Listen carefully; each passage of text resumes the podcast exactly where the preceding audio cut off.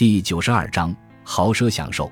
一五七五年一月，尼德兰的几个新教公国因为感念伊丽莎白女王的支持，便要她接受荷兰女王与泽兰女王的权位。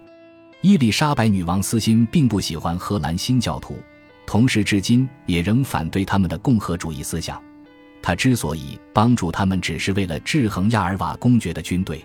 尽管他人奉上王权大位是一件讨人喜欢又十分吸引人的事情，但女王再度发现自己当初无法对玛丽斯图亚特动手的同一个原则问题：菲利普国王是未受圣礼徒有的君王，是世代传承的荷兰统治者，是被神指派在那里统治的一国之君。若伊丽莎白女王接受了这个王权，就等于是支持反叛军对抗他国的合法君主。而且还可能导致西班牙增派援军到荷兰，这是进退两难的僵局。他实在无法下定决心，最终还可能导致荷兰方面认为他说谎而感到不悦，更可能招致英国臣民难堪的批评。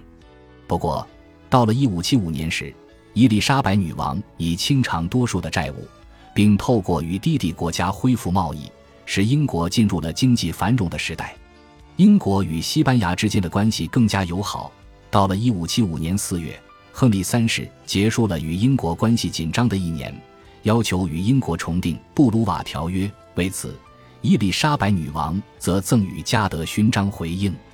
终于，沃尔辛厄姆爵士的探子们总算在这个时期渗透进玛丽斯图亚特的小圈子。这一段时间，英国的国际事务看来相当稳定。到了一五七五年五月十七日，伊丽莎白女王麾下首位走容忍路线的坎特伯雷大主教马修·帕克逝世。在替代人选的议题上，经过多方考虑之后，伯利男爵犯下了政治生涯中最大的错误之一，提名了艾德蒙·格林多。结果，格林多竟是个心胸狭窄又严苛的清教徒。女王总是认为他的预言充满煽动性与破坏性。他的失误的影响并未立即出现，但接下来两年却是争议不断。放弃徒劳的把难以安定的牛津伯爵强留在宫中。一五七五年，伊丽莎白女王给予相当大的祝福，让他远行海外。他首先前往意大利，挥霍了他继承的大多数遗产。当他返回英国时，送给女王一双美丽的刺绣手套。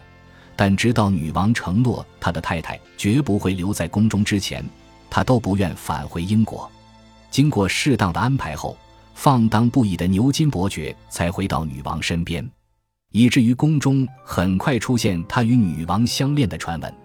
随后几年，甚至出现丝毫没有任何可信度。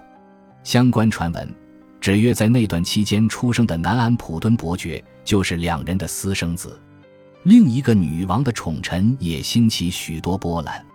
一五七五年春天，克里斯多福海登爵士表示希望取得霍尔本的伊利寓所。这个宫殿原为伊利主教的伦敦居所，宫内还有一个美丽的花园。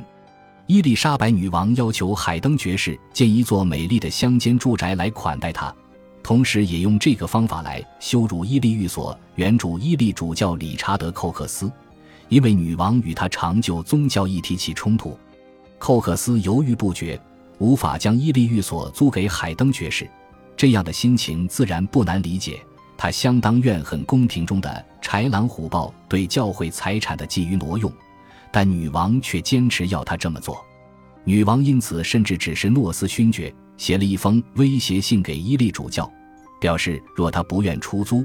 就得面对枢密院调查是否有滥用教会土地的情事，若查证犯罪属实，他主教的职位就可能遭到罢黜，甚至连牧师之职都不保。寇克斯随即在女王的仁慈之下答应了，伊利寓所也就出租给了海登爵士。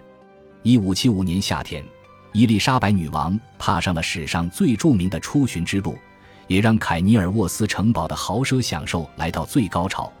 负责招待女王的莱斯特伯爵，在女王住在当地的十天内，提供了女王上任以来最豪华、最昂贵的娱乐节目。许多目睹盛况的技术一直留存至今。最著名的就是作家乔治·盖斯科恩与莱斯特伯爵的礼官罗伯特·兰汉姆所著的全部作品。这是伊丽莎白女王第三次走访凯尼尔沃斯城堡。七月九日，星期六，女王正式抵达。莱斯特伯爵策马到七英里外的龙伊钦登迎接她，接着便是一连串的招待。到了晚餐时间，甚至在一个昂贵的帐篷中用膳，这是特别为了女王搭建的。晚上八点，经过一整个下午的狩猎，以及在这炎热的夏日中到处忙碌寻找适合女王口味的麦酒后，他护送女王到点满了上千支火把与蜡烛的城堡中。城门口吊桥的柱子上装饰着象征丰饶的水果与葡萄藤，寓意大地的富庶；有些柱子上则吊着乐器，其他的则装饰着武器，提醒着女王莱斯特伯爵随时准备好为女王舍生取义。当女王来到最外层的岗哨时，她忍不住望向了城里的湖，湖上仿佛出现一座漂浮的岛，银色的外墙被火把点亮，绚烂不已。湖中女神与两个仙女等着女王莅临，他们以古代风俗向女王与城堡主人发表欢迎词，并将城堡与阿瑟王传说连在一起，再将城堡献给女王。在场人人都听到，女王也述说，因此感受到这座城堡已经属于她的印象。乐师们继续演奏着，到了城堡入口，出现了一位身穿白丝长袍的女预言家，当众吟诵着欢迎诗句。同时预言女王能享受长寿、和平与繁荣的光芒。接着来了一位高大的牛津学者，身穿大力士赫拉克勒斯的装扮，表演了一段滑稽的舞步，在假装因为女王的随从们发出噪音与跺脚感到羞愧不已。接着有人劝他将城堡的钥匙交给女王陛下。当女王在号角声中进入城堡外院时，有装扮成像阿瑟王武士们的卫士向他行礼。随从们簇拥着他前往新建的莱斯特建筑，去参观他的房间。透过那美丽的凸凸窗，可以听闻枪响礼炮，可以看见天空中绽放的美丽花火。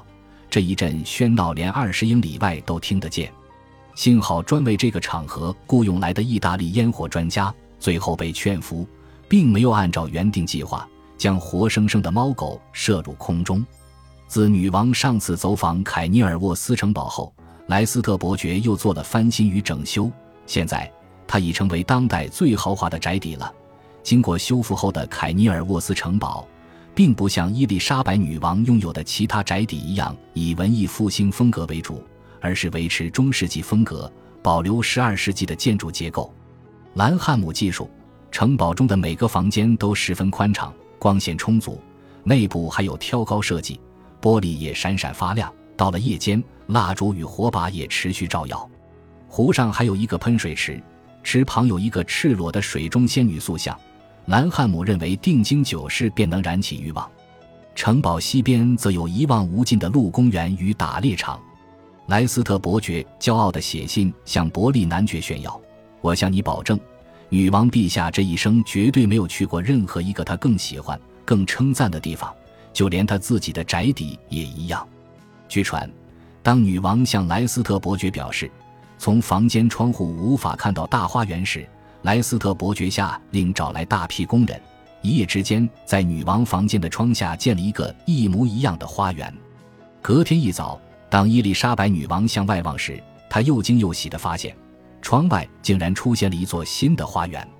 这两座花园与伊丽莎白时期大部分的城堡一样，现已不复存在，只剩下一些残垣断壁。作为凯尼尔沃斯城堡那辉煌过去的证明，周日早上，伊丽莎白女王前往当地教会。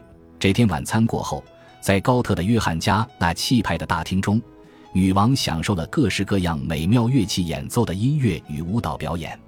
这个晚上还有第二场烟火表演，一直持续到午夜。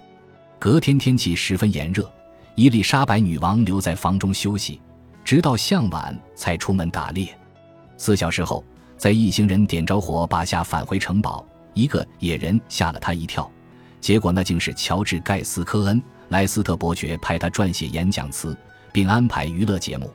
这次，盖斯科恩穿上了鲜绿色的西服，上面还粘着常春藤的叶子，身旁还有另一位叫做回音的演员。他们两人开始了一段有音韵的对话。接着，野人折断自己手中的树枝。拜倒在女王的权威之下。这时，可怕的事情发生了。一段树枝飞弹出来，差点打到女王坐骑的头，让她吓得跳了起来。但伊丽莎白女王展现了骑术的专业，顺利让马儿冷静下来。没事，没事，她喊着。